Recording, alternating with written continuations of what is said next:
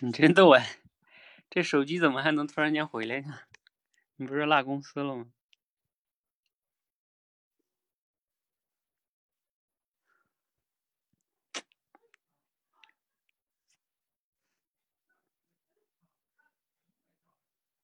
哦，那你这个啊，那我还要想给你们练什么了呢？我看看哈，几个人聊天。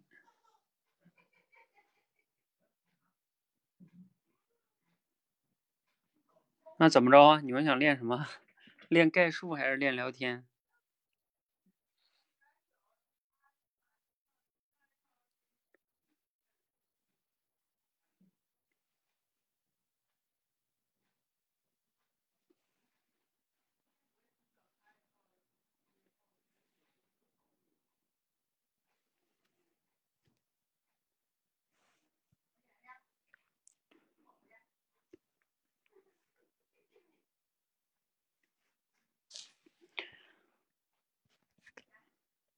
那就练两个聊天吧。周伟华，你来吧。我感觉你好像好好久没聊了似的。周伟华，你跟谁来？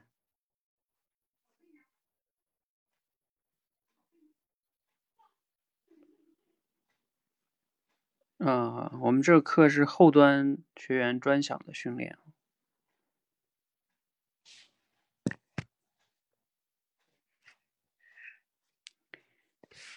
那魏华，你来连麦吧。还有那个谁呀？美丽心情，或者是知行合一，你俩谁来？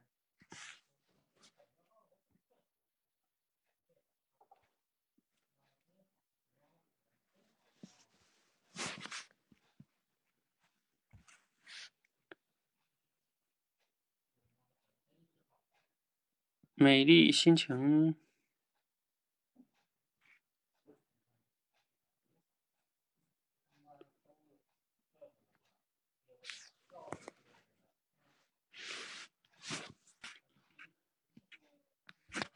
嗯，小贺呢？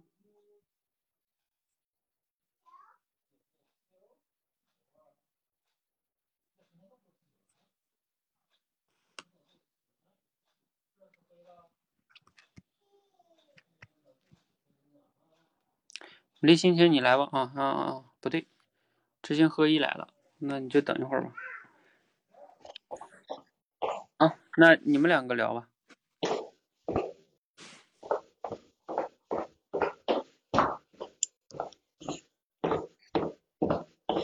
你们连上了，你俩啥意思？哎，连上了吗？连上了，连上了。我我跟谁聊啊？知行合知行合一。哈哈，我们俩聊过一次。你好。哎，你好。你好，你好。今天没有，哎，今天没有值班吧？今天没有，今天在家，忙了一三天了。我感觉你在经常在加班似的。啊，天天加班，基本上。嗯，我我好久没做这个聊天训练了，我已经好像我也是不知道怎么聊了。其实我对聊天啊也是这样，有时候老是找不到感觉。对。嗯，聊点什么呢？今天就都做了哪些工作啊？嗯。嗯，我今天主要是就是在那个什么，我主要是准备做一个课件，因为过两天要给这个一家这个顾问单位要去做一个培训，然后今天准备做课件，做课件呢，然后还没有素材，哎，现看书很难受。哦，主要是讲哪些方面的，让你这么纠结？嗯，因为我今天主要是讲这个土地一级开发这块儿，土地一级开发这块儿我本身，呃，它本身这个土地一级开发吧，就是啊政策性特别强，然后法律层面的东西就是特别少，所以说就是实务中吧，然后各种各地吧政策也不太一样，啊还政策还挺多变的，啊我就有觉得不知道怎么讲好这个事儿了。哎，所以说先找了本书看，看了半天也没想出来怎么讲，怎么做这课件。啊，现在就是主要是对面对的群体是哪哪些方面的？嗯，面对的，就是给一家顾问单位，这顾问单位就是他们就是本身就是做一土地一级开发的。哦，对。嗯，嗯，我我我另一方面也是，我担心他可能比我知道还多。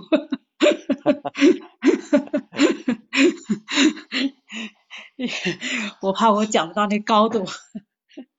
啊，一个用人单位，像这个土地一级开发这一块儿，然后主要是你现在它这个主要是哪些层面的？嗯，这些知识。它这个知识实际上就是土地一级开发这块儿吧，它现在就是涉及到它这个开发形式，现在到底是说能不能企业直接，能不能就是涉及？哎，我觉得你们财政应当对这个比较熟悉吧，就是。啊，它涉及到一个政府债的一个问题，它现在是不是允许不允许这种委托企业，然后呢，直接呃说让企业直接是把这个钱给拆迁户，这不就涉及到一个政府债的问题吗？现在我就纠结这个问题，因为我看一五年之前的书吧，这还是可以的这种形式，但是现在好像对政府债这个，我现在搞不清政府债这个这到底都限制什么样的一些行为呢？你包括只要是其实政府这一块儿，只要是不给他们提供担保，不直接融资，再一个不要不用企业借壳融资都可以。现在主要是合规的融资方式就是政府债券，它是指省财政厅给咱们这个呃就是各地发的那个债券，其他的一切都是违规的。嗯。呃，像这种就说比如说企业它直接是。它企业，然后它直接面向这个拆迁户，它给这拆迁户呃给钱，然后将来呢，政府再把这钱给这个企业，这种形式算不算一种政府债，隐形的一种政府债呢？这得算隐形债务啊！包括现在八月份不是出台了一个政府投资条例嘛？那个政府投资条例这一块，它有明确界定这个这一方面，你可以看一看那个政府投资条例，它就是说，凡是没有列入财政预算的这个支出啊。都不让支出了，必须先有预算才能支出，这个相当于企业垫资，这就是企业垫资的这种行为。所以说你你垫资了以后，就相当于违背了预算法，也就是说先有预算再办事儿。现在就是这个概念，如果没有预算就别就不要干。一一些开发商啊、供应商啊，然后先有的不是说工程，他因为跟财政干、跟政府干，一般都是有保障嘛，有保障，所以现在搞这个呃，为了控制这一块儿，所以说。现在出了个政府投资条例，也就是说，你就是说让垫资的情况下就不允许了，是这意思。嗯。哦，啊，这个就是专门有一个政府投资条例，这个像这种，如果说他已经纳入预算了，他先出钱，然后啊，只要纳入预算就可以。这个这个界定还是说预算这个问题是吧？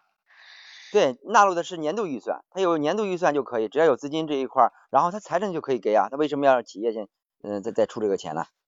呃，因为他是委托企业嘛，他委托企业在做这个事儿嘛。哦，委托企业在做。嗯，委托企业他是。呃，我打断一下哈，我打断一下。你俩这个问题呢，就是属于太专业了。就是说，你们可以私下里去聊。那。如果在这聊呢，我觉得是浪费了大家的这个这个这个这个时间啊，或者说这个精力 啊，因为你们自己也得 不到锻炼，因为发现不了啥问题。因为你说这个来回请教能有什么问题，对吧？那也没有。就是你们这属于正常的针对一个问题，就是我以前讲叫就是咨询，嗯，就是两个人针对一个问题，对吧？你你你你懂了不懂，然后问了请教，嗯，他和这个。我们说的闲聊啊，或者什么的，它还不太一样。因为闲聊的话呢，你确实是需要去顾及到，哎，要听对方在说什么，然后怎么样延伸话题呀，是吧？其实这里边还是你们像刚才这种都是自然状态，有什么说什么，有什么问什么，不懂就问问问了再回答，回答再问啊。你这种情况是一种沟通中的特殊的情况，嗯，对，嗯，嗯，聊天的话题不能说，是吧？就是那个咱们训练营的话题不能说。对，对，我就觉得训练营的话题不能说，自己专业不能说，我我就不知道在说什么。比如说，我跟你们提示一下，就像你们刚才聊这个话题，假如说，嗯，我是知行合一，那可能呢，我听到魏华讲到说，哎呀，现在做课课件头疼是吧？然后对，因为这个各种 各样的问题啊，这个学习，嗯，你其实这种就像你就可以从这个话题就可以延伸哈，就是，那你一般的话遇到这种难题，你会怎么样来解决？有没有什么经验啊？啊，或者说，比如说，我可以分享一下我的经验。我遇到问题，啊，我会怎么样经验？就是可以抽离开那个具体的那个事情，去去聊到那里边的一些一些问题，嗯，对吧？对。或者说遇到这个不懂的，嗯，就是说，就是以前有点像我们以前练的主题升华一样，你不要在具体的故事里边去讨论，是吧？嗯嗯。你你要去。升华到一些上来，嗯，嗯，对，啊，不过我刚才确实，嗯，确实有启发。刚刚才知行合一过一说，我突突然我觉得我跳出来这个思维了。对对对对，刚才教练说了以后醍醐灌顶，确实给人很很大的启发。我们刚才确实谈的问题太专业了，就是跳出这个案例，也就是跳出这个具体事儿，然后主要按这个主题升华的那种方式来搞这个事儿就可以了。啊，那那那就开始按照这教练的这种思维就开始练吧。我是觉得刚才你给了我一个具体的建议，我突然觉得开拓了我这个思维。对，那就开始吧，继续。嗯。哈，华姐，刚才我看听到你刚才。在阐述这个问题，就是说你现在目前写个案例，写了案例以后，然后由于现在面临的非常纠结，像这种情况，我想请教一下，你往往以前遇到过这种情况，你以前是怎么处理的呢？哎呀，我基本上也就是像，也没有别的好的方法，也就是说像那个网上搜一些，像上知乎上看看有没有说一些个相关的东相关的人有提出一个相相同的问题。嗯，或者是有时候是上，因为有一个有有无从网站之类的吧，就是还是上网上找的时候比较多。有的时候呢，也会说向有经验的人请教一下，看看别人在在在朋友圈里发一圈是吧？看看别人在我底下有什么评论，有什么建议，也就是这样。哦。你一般碰到这个，你一般碰到这种难解的问题的时候，你都会有采取什么样的方法呢？一般呢，这个困难呢，我感觉这个困难的问题，有时候遇到了以后，确实挺揪心的、纠结的。有时候确实不好不好处理，不好处理以后，还是我感觉对这个问题，就跟刚才您说的一样，就是说还是对这个问题不是太了解。了解，呃呃，一般情况下，我们应该说了解了以后，然后相对来说处理的相对来说就就好一点了。呃，正因为我们无从下手，感觉到嗯没有眉目。所以说啊，导致心里一大多半都是那种嗯那种畏惧的这种心态。呃，我我一般处理这个问题以后是怎么怎么处理的呢？就是一般遇到一些困难的时候，有时候一想，第二天有很多的这种事件，有时候弄得特别焦心。焦心的时候，我有时候嗯，我就是一想到第二天的事儿就头大。但是呢，我往往呢，第二天我会调整一下心态。啊，就是深呼吸一下，然后面对着这种情况以后，然后做一个深呼吸，做一个调整，调整完了以后，然后用正确的心心态去面对它，然后把心态面对了。其实很多这种情况啊，遇到这些难题，往往都是心态的原因所造成的。真正你去呃找到这个问题这个症结所在以后，然后我们再分析它，我相对来说，我这个情绪方面就缓解了很多。那样呢，我就是陷入了理性的思考，这样呢处理起事来就是单纯的对事了。对视了以后，然后他一般情绪化的这个这些东西就去除了，所以说这样呢，我感觉嗯，相对来说，反正对我也挺有效的。一般这种情况啊，我是这样处理的。哎，你提到这个情绪化的问题，影响人的这个决策，确实是这么回事儿。呃，我觉得有时候我就是碰到一些个困难，我好像特别容易焦躁，一焦躁起来呢，就就全面否定自己，然后呢，就这个处理起来问题，处理问题呢，就好像这个。不理智的这个情况就比较多了，呃，我觉得你就是这，我听了几次你的这个演讲什么的，我觉得你在处理情绪这方面确实是挺有，嗯，有有有有一定的一个方法。就说你在特别急躁的时候，比如说特别多特，呃，碰到是特别让人急躁的这个问题的时候呢，你是有什么针对性的这个处理方式呢？啊，有针对性的处理方式。嗯。你像有时候，呃，确实会会遇到很多这种急躁的这种情况。有时候本身咱自己也是，我这个人脾气也是一个急性子。有时候遇到一些事儿啊，确实，嗯，特别事儿多。你看在在单位也是办公室主任这一块，每天压头的事儿太多了。整天呢就是说上面有领导，底下有一般的员工，然后一帮员工这边吃喝拉撒睡全都管，管完以后，尤其把各种事儿一过来以后啊，确实头大。怎么处理呢？啊，我感觉啊，就是处理的时候，有时候，呃，刚才还是刚才说情绪化的这种原原因做的这个不到位。你一般情况下，嗯，就遇到这些事儿以后，分不清轻重缓急了，啊，不知道该干哪个了。但是你真正的理清的头绪了以后，就是先干重要的，然后再干次要的。有时候话是那那么说，但是就是解决不到急的问题。哎，事到头迷嘛。哈哈，有时候事到头迷来了以后，你比如说今天有个事儿，我们单位呃有个事儿，其实处理起来有的有些时候就是存在一个什么问题呢？就是处理了以后感觉挺后悔的，然后事先没有想好，哎，事后啊，然后情绪化的这种情况啊又开始产生了，就开始总结反思，反思以后，然后他就很容易把情绪化就带入进去了，带入进去以后，然后从这个事件。具体当中抽抽离不出来，都认为自己就不行，然后又形成建立了那种固定性思维。不知道你对这种情况你怎么理解的？怎么来处理这个问题？有时候我老是搞不清这个固定性思维。有时候你看情绪化一多了以后，就容易导致一种固定化的这种处理方式，呃，否定自己，跟你一样，就是 跟您差不多遇到这个问题。嗯嗯。这时候也只能是就是，哎呀，我现在觉得碰到这种时候就得只能给自己打打气了，然后转移一下注意力呗。这如果说呃适当的，实际上就我今天听到这个就是鸡汤这个问题啊，实际上有时候适当的喝点鸡汤还是有好处的，给自己打打气嘛。然后打打气以后呢，就是鸡汤这种东西嘛，你说它没有用嘛？实际上你要想。你要想喝就能找到勺子嘛，像说像什么说的那句话，呃，我觉得这个也是一个好的办法。嗯，提不下去问题了。这个例子啊，就是刚才您提的这个，其实给我很大的启示。想喝总会找到勺子，所以说其实我们遇到这些问题的时候，就看你想解决不想解决。如果真正想解决以后，然后你必然能够找能够。主动的去找一些解决方法。你刚才你跟叔说的这句话对我启发很大，我感觉就是这个原因。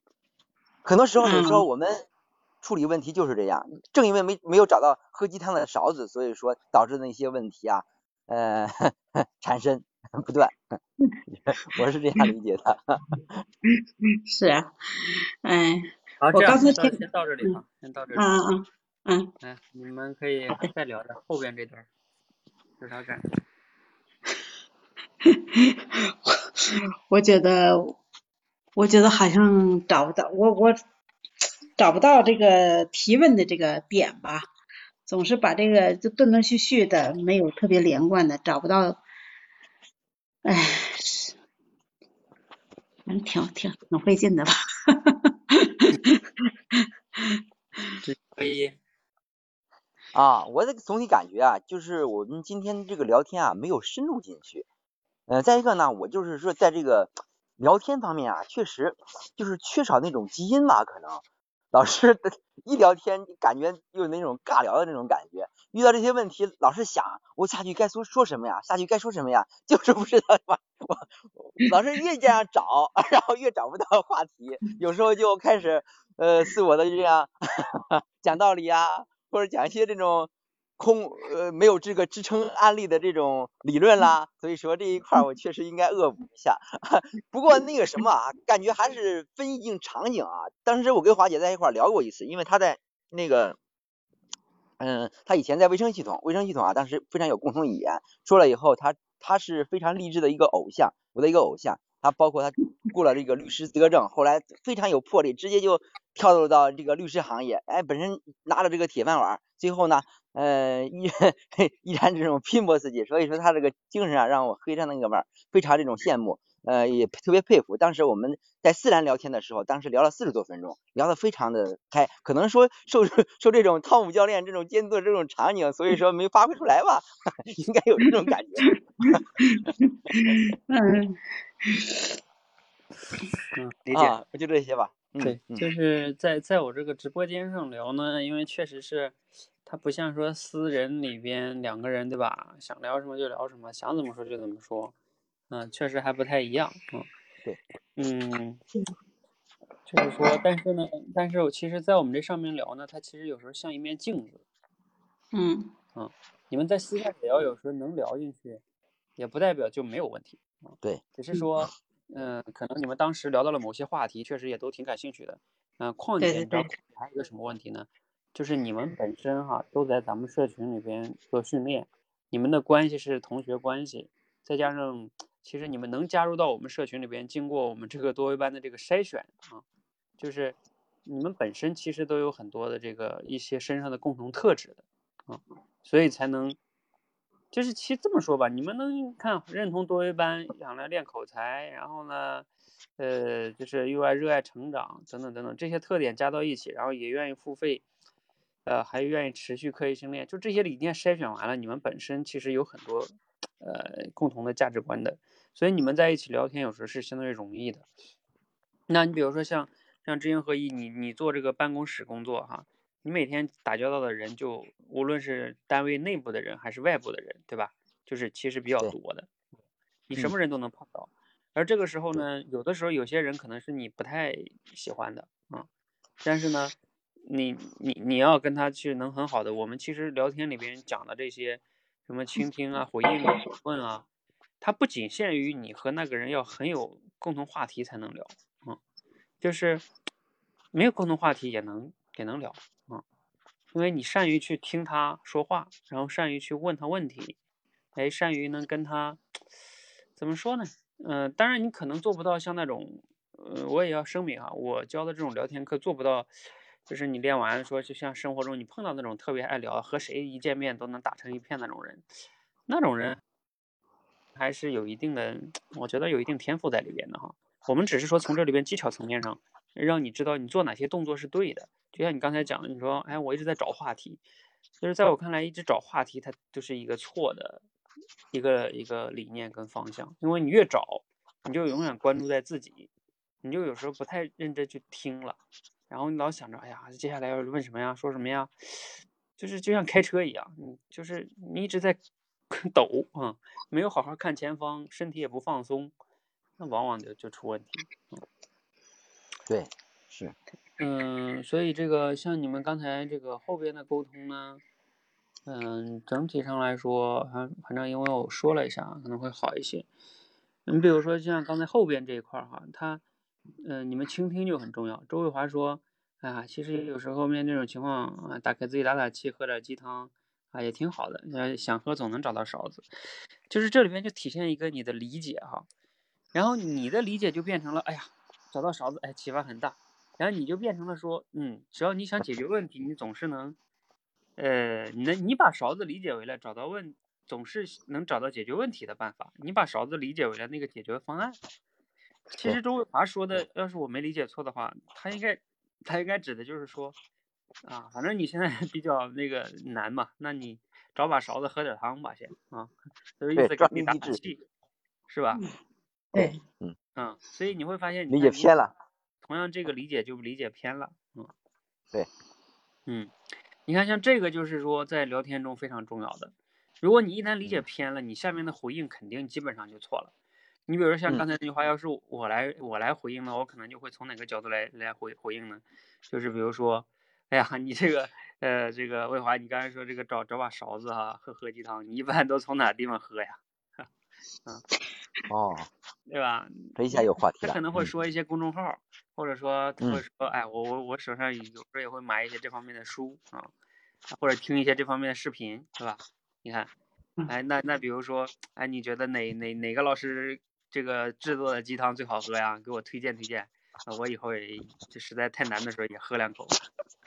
这这不就这是一种就是调侃呀，也不叫调侃，就是挺有意思的呀，对吧？那你们可以聊一聊，甚至可以再深一点，就是说啊，你觉得这种鸡汤跟鸡汤有没有什么区别？或者说，呃，鸡汤在什么情况下我们不应该喝鸡汤，对吧？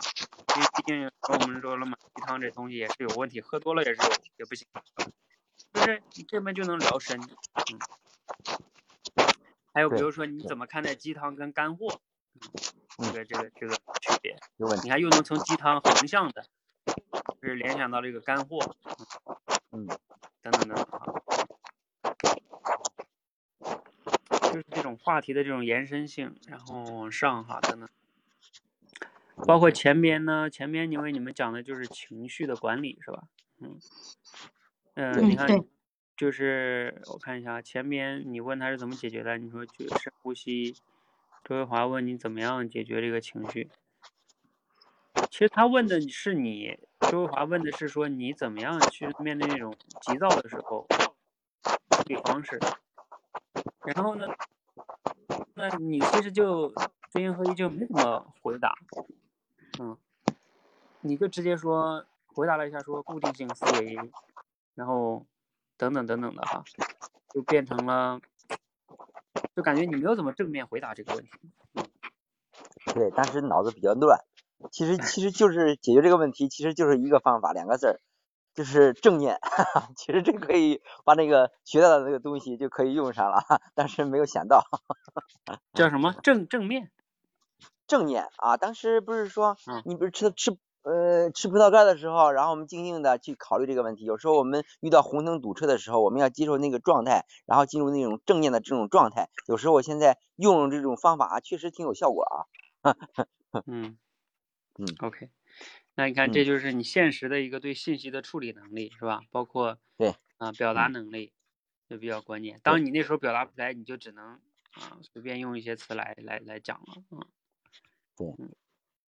没有其实为什么有时候我说即兴，我说这个聊天啊，它其实也是比较难的，在于就是它是即兴的，嗯，对方说完你就得你就得说，嗯，没的时间反馈，所以对于你的思维理解，对吧？等等这些综合的，嗯。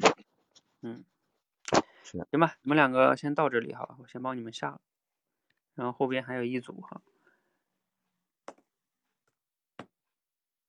嗯。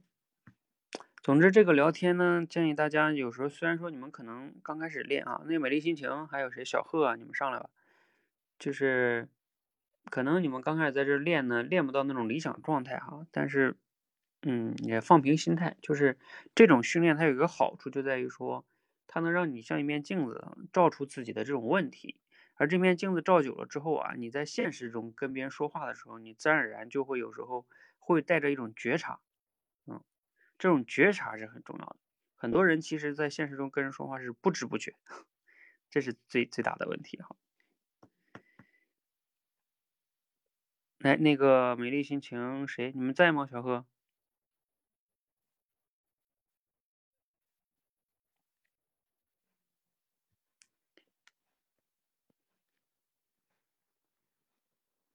哦，在啊，那你能连吗？哎，你俩聊没聊过？我看看聊天记录啊。你俩聊过没？呃，聊过教练，聊过教练，一号的一号的时候就聊了。呃，对的对的，还挺时间挺近的。嗯。行啊，那你们嗯嗯对，就上次嘛，上前两天嘛，前两天聊完了，我给这个美丽心情说了一下，美丽心情好像还 也不能说挺有挫败吧，反正就是还挺有感触，是吧？嗯，来，那你们继续吧。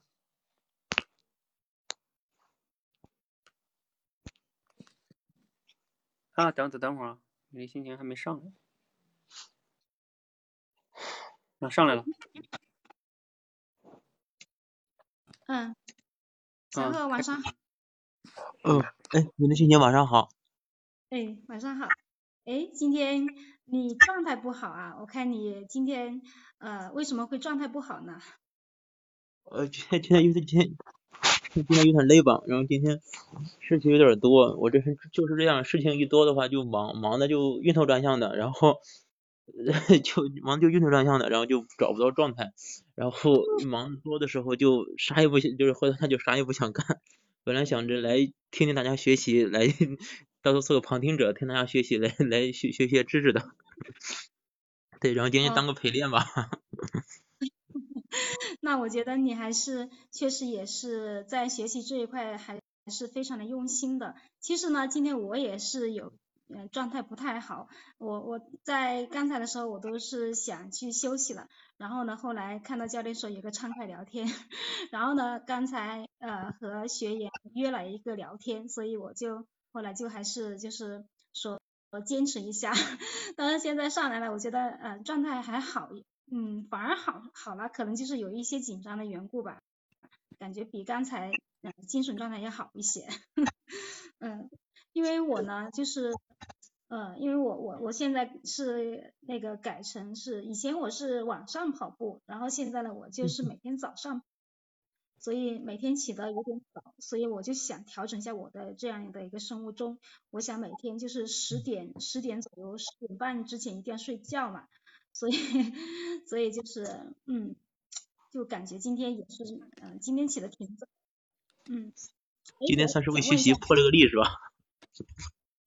哈哈，对我我我我我早上跑步也是从这几天开始的，然后呢，觉得我我感觉早上跑步感觉会好一些，呃，因为晚，嗯，因为我以前是晚上跑步，然后感觉就是跑完步之后呢，就显得很疲惫，然后就感觉。精神状态不太好，但是这几天我调整了一下，早上去跑步的时候呢，就感觉这个精神状态会更好一些。但是就是需要每天晚晚上要早点休息。哎，我想问一下你，你你在运动这一块，你也会经常会去做运动吗？呃，有的有的，我正好相反，因为我以前的时候是喜欢早上跑步，但是早上跑步之后呢，就感觉呃呃就是精神状态嘛，早上跑了之后会耗费一定的精力，耗费一定的就是那个能量嘛，所以感觉中午状态就是上午上班状态就会不太太好，所以我一般都是晚上比较跑步。我跟你补充，关键是我觉得晚上跑累了，我睡一觉挺舒服的，然后一般都会睡得比较好，所以感觉第二天状态都不太，第二天状态都还挺好的。呃，你晚上嗯是就是跑完步之后会比较累，是因为晚上跑的比较多吗？还是还是就是因为睡觉之后会影响你的睡眠？就因为感觉就是剧烈运动吧，就可能让人精精神状态比较亢奋，所以就是说你晚上就是可能会影响你啊你的睡眠这样。呃，也不是吧，我我一我是晚上以前晚上跑步呢，我就是大概是七点钟左右，然后跑步跑八点，八点的话，然后回来的话，这边我们口才这边一般是八点钟开直播到九点，然后这个时间段我就特别的特别的困，然后就感觉精神状态不好，所以呢，我就觉得呃我我我看换一下试一试，然后这两天换一下，我感觉会会更好一些。可能你以前跑步是不是就是跑完就直接就休息这种，对吧？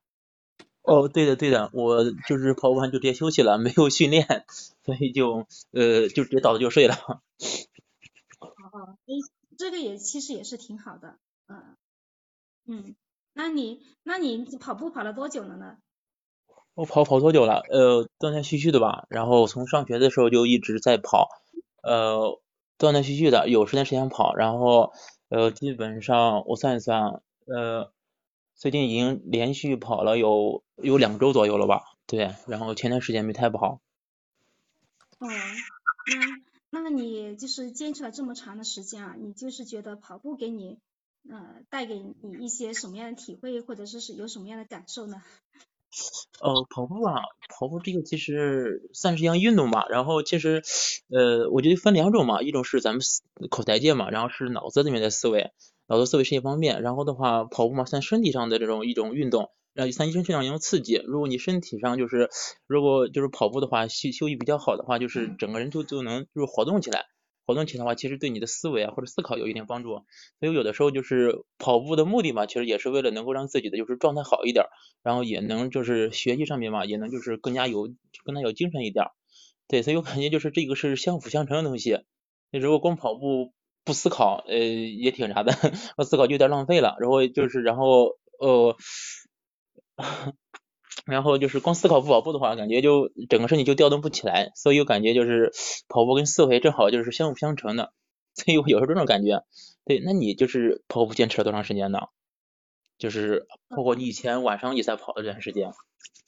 嗯，我跑步就是我大概就是有大概有一个多月吧，好像大概是大概是这么长的时间，但是呢就是呃感觉就是这段时间还是坚持下来了，但是呢就是感觉还是有一些疲惫，然后呢我呃但是呢就是呃也带给我很多，就是我觉得就是跑步的时候呢就是呃。跟你跟就像你刚才说的，就是嗯，我们跑步嘛，身体上的跑步，它也可以带给我们的呃一些放松，真正的就是嗯大脑的一种放松吧。然后像我们练习口才或者是工作之类的，就是需要用到我们需要用脑的时间比较多。那么我们如果是通过去跑步的话，我觉得就是我觉得跑步呃一边跑步一边听书的这种感觉还是挺享受的，而且也是大脑也是就是。呃，感觉也是比较享受那样的一种状态，而且呢，就是通过我这一个月以来的一个坚持，我觉得就是感觉对自己也有也有一种一种掌控感吧，就觉得哎，好像就是对自己会呃能够呃持续的去坚持这样的一项习惯，包括我们呃就是每天练口才也是，感觉就是每天能够就是让自己的呃生活或者学习会更加充实，然后呢，感觉对对自己就会有一种。嗯，对自己的一种掌控感，我觉得呃这样的一种感受也是带给我呃会有一些成就感或者是满足感吧。但是偶尔我觉得偶尔有 有的时候呃也可以就是说，因为我觉得呃很多时候呢，呃以前我是这样认为的啊，就是我们跑步也好，或者是学习也好，呃好像就是要去靠毅力去让自己去坚持。但是就是我觉得就是通过我跑步的经历，其实我就是一个月下来呀，我我有的时候还是有一两天没有去跑，但是我觉得我也接受这样的状态，呃，就是呃有的时候就偶尔也放自己一马吧，我觉得对自己可能就是呃也那个呃让自己会更加容易去坚持这样的一项事情，我是这样的体会。是的，是的，挺挺强，对对对，我也有这样的感受。对，因为有时候把自己逼得太撑，逼把自己逼得太狠了，就容易放弃。有时候就明明这两天状态不太好，你还非让自己跑步，跑下来就更累，你就搞得就是你搞得就以后就可能就坚持不下去。所以有时候这种就是叫张弛有度吧，劳逸结合，其实对咱们的长期的坚持还是挺有帮助的。对，然后我对你这个掌控感比较比较就是那个比较好奇，掌控感是什么样的感受的？就是你对一天的生活比较有把握是吗？就比如本来这件事情你呃可能会有点沮丧或什么之类的，结果呢就是你通过跑步把自己精神状态吊起来了，然后呢就把这个事就把这个呃比较沮丧的这种状态就给就是给就是给坚持坚持下去了，是可以这样理解吗？嗯，是这样的，我我的这种掌控感，因为我呢就是一直以来我是一个自信心很不足的一个人，我是一个非常像以前呢我是一个性格。呃，特别特别内向，甚至是性格有些孤僻的这样的一个人，而且呢，就是我甚至是有一些自卑感这样的一个人。然后呢，我觉得就是通过跑步啊，包括我们这样的学习啊，我觉得就是感觉对自己呃会有一种对自己的一些就是行动啊行为啊会有一些，包括我的就是自己的一些呃呃信心方面啊，我都感觉对自己会呃增加一些掌控感。那我。我觉得就是也会给我带来一些呃更多的一些自信，嗯。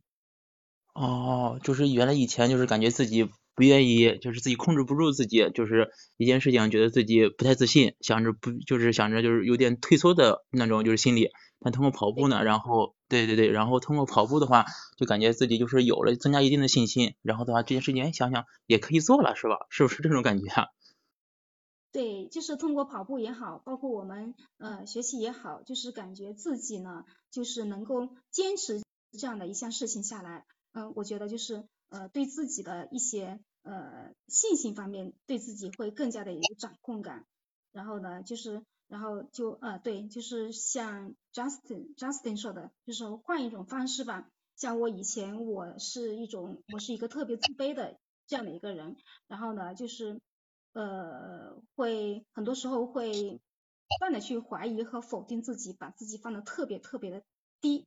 然后呢，我觉得就是通过跑步，或者是通过我呃这样的一些学习，包括工作上面的一些呃更加主动积极的一种态度，呃，然后呢就会就会让我自己内心会呃感觉对自己会更加的有信心。那以前我可能就是我的这种自卑，我也不会表露出来，在工作上面呢，我还是会呃拿出我的一些。呃，热情或者是一些阳光的一些一面，呃，在同表现在同事面前，其实同事是看不出来我是 那样的一个没有信心的，或者是我好像就是性格很孤僻的那样一个人，他们是看不出来的。但是真正我的 内心，我是觉得其实真正的是确实很孤独，所以就是呃，通过跑步，我觉得让我的这样的一个生活状态会更加的阳光，然后呢，也会让我对自己内心真正的去产生一些自信，嗯。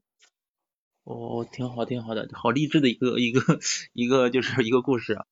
对对，好羡慕。我平时也要跑步，但是没有你这么深的一些感受。我平时也算是一个比较自卑的，然后好多事情嘛都呃好的是呃就有的时候就感觉嘛就是有的时候就别人不太不太不太理解自己吧，然后有的时候就呃觉得自己哎呦有点表达不出来了，然后就是。呃，觉得自卑吧，然后你还能克服这个自卑这个过程，还真是挺挺挺啥的。然后你现在那个，你可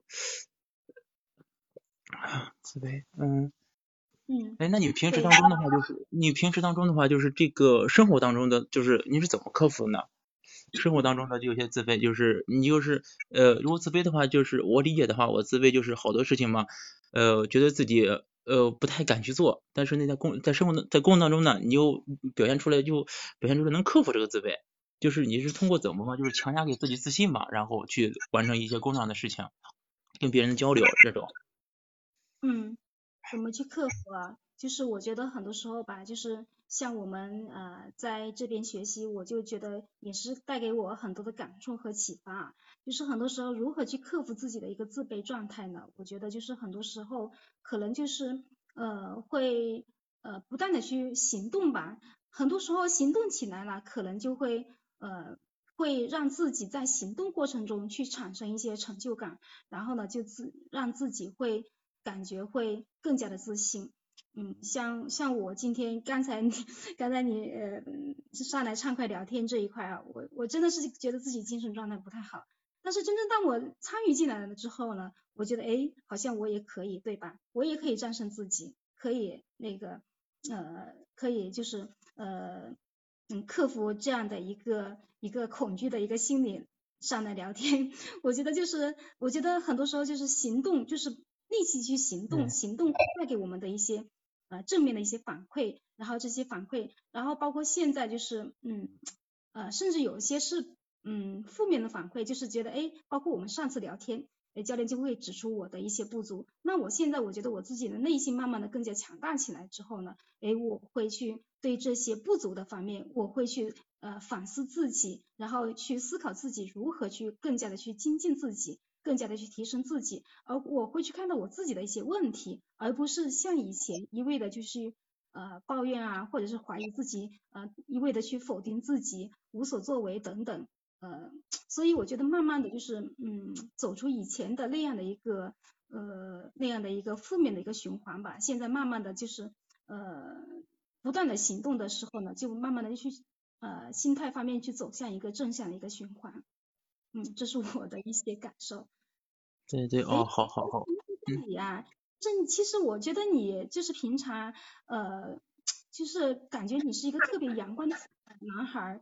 然后呢，我觉得就是，而且像呃像你这么年轻，然后呢你还会就是呃在来到我们这样的一个很好的平台来学习，其实我都特别的羡慕你。我我都在想，呃在我年轻的时候真的是我我也特别的困惑，也是特别渴望成长，但是就是 没有去。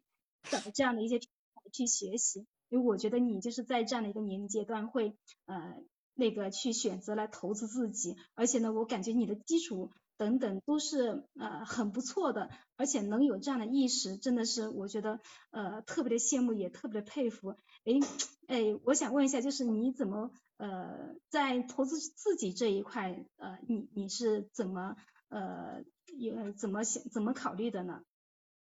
哦，投资自己这一块儿，对，哦，首首先还是对，谢谢你对我的一些夸奖，对对对，我还我还努力要成为你们口中的这种我吧，我在家再多努力。对，然后投资自己的话，就是投资自己的话，因为觉得自己的不足吧。首先是肯定是认识到自己的不足，然后的话就前期找找方法嘛。然后我们老师以前上学的时候，老师给我们说一件事情，就是任何一个学生，你只要是想学习，你肯定是学得好的。对你，完全看你有没有这个学习的热情，还有有没有学习的动力。呃，首先你学习动力，然后的话就是我在就是学习当中呢，就是首先呢是先找到问题。我先就是，如果你找到问题，问题在哪的话，我就会比较的开心。我知道问题在哪了，然后具体的方法什么之类的，我倒不是特别担心。对，先找到问题了啊，知道问题在哪了，然后就对症下药。然后方法嘛，就是不断的试，别人的方法嘛，可能不是不是最适合你自己的，然后你就自己多试，然后找其他的方法。然后咱们口才界呢，也是那个正好呢，能给你提供这样一个平台，给你这种机会，给你不错的就试错的这种机会。这样的话就是。你在不断的就是是呃训练啊，或者就试的方法，就能找到自己比较合适的一方面。然后我投资自己，然后主要是也就是投资的话，应该就是投资的时间，然后投资这个训练。这个训练呢，我其实还是挺挺挺物超所值的，因为去其他地方找不到这么合适的机会。然后咱们那个训练呢，又是呃强呃机会和强度也都会也都会比较比较够，只要你愿意学，你愿意投入时间。哎，都是能找到，只要能找到机会的，能找到适合自己的这种机会，然后还有一些方式。对，然后那你平时呢，就是除了训练之外，还时间关系，咱们先到这儿哈。嗯，嗯，一，咱们先到这儿哈。来，你们两个先聊聊，说说，嗯。对，呃，我先我先说吧，对，然后今天确实状态不是特别好，呃，中间好几个次应该是我说一些内容的，然后说我一些的，然后我 实在是调动不起来，所以我就会会问一些美丽心情一些问题，然后他都会说的比较多，然后呃会聊自己一些东西，然后会给我一些比较多的点，我正好就能就是问一下，然后的话还整个聊的还都比较比较不错。然后跟上次比吧，这次应该我们聊的专业性内容少一点，然后平时生活呀、跑步啊这一方面的，然后大家也有一定的经历，这样的话会聊起来会简单一点，门槛会低一点。所以我感觉今天呃美丽 对，而且的话比上次应该我感觉就是进步了，进步进步了好多。这次的话大部分都在举自己上面的例子，然后的话我能跟他的例子上面能够得到一些对，然后跟我一些有共鸣的东西，所以我感觉对今天那个学习到不少东西。对对，说我的一些感受。嗯。嗯，我觉得今天确实就是感觉，呃，今天比上次感觉自己也感觉有一些进步吧。因为上次好像在讲大道理，然后今天呢，就是在聊天的过程当中，我就会不断的去觉察自己。然后呢，小贺他说他呃感觉自己不在状态，但是我觉得今天整场聊天下来，我觉得他他还是聊得比较好的。就是包括回应啊，包括呃，包括回应以及就是在提问方面，我觉得还是挺不错的，嗯，大概是这样。OK，好，我简单说一下哈，嗯，你觉得你们前边这个，因为前提是你们两个对自己要求都呃不是，对都说自己今天状态不太好的情况下哈，嗯，至少比你们上次聊的还是好挺多的哈。嗯，那呃，尤其 尤其是在你们状态不太好的情况下哈，嗯，然后看一下哈，看一下细节哈，嗯，比如说刚开始就切换到这个跑步了是吧？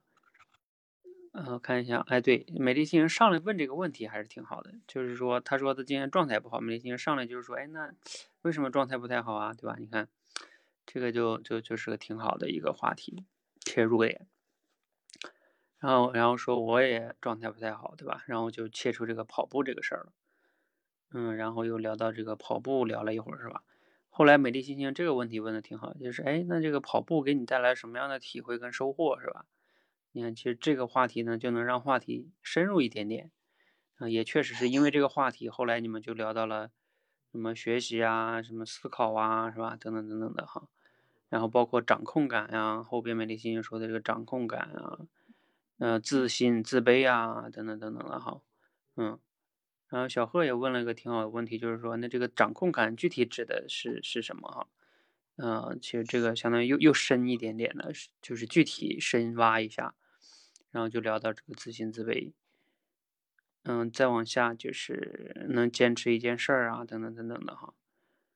嗯，好像后来这个小贺问的这个就是在生活中怎么克服这个，好像就是感觉你当时好像是有一点点，嗯，突然间就问了一下这个问题哈。但是这个问题也不是说不行，后来美丽心情回答的也挺好的，就是不断的行动啊，等等等等的哈。嗯，本来这个美丽心情又问了一个，就是嗯。这个你比较是怎么投资自己的哈？比较年轻，怎么看的哈？大概是这个这个情况，就还行。整体上这些问题，嗯，也还行。行，看一下哈，刚才小贺讲的那个是自卑，嗯，那个话题就算结束了。然后又问了一个这个投资自己这个成长啊，看问题什么，嗯。整体上我感觉还是挺好的，尤其是在你们状态还不是特别好的情况下，嗯，如果说建议的话呢，建议的话我看看啊，建议倒也没有什么特别的，嗯，如果说特别的，可能就是美丽心情有的时候在某些地方说的可能还会相对来说。就是长一些，美丽心情你可以听一下回放，就是同样表达那些意思呢，能不能啊？当然这就考验你的这种语言的简洁准确了哈，嗯，把它给说说完，因为毕竟有时候是聊天嘛，当你这个信息量特别长的时候呢，它容易对方记不住，嗯，对，就是简洁的把自己这个意思说清楚。嗯，当然这个呢是是考一方面是考验你的这种简洁能力哈，好吧，时间关系咱们先到这儿哈，你们也早点休息啊，美丽心情要早起。好，那先到这里哈，谢谢大家。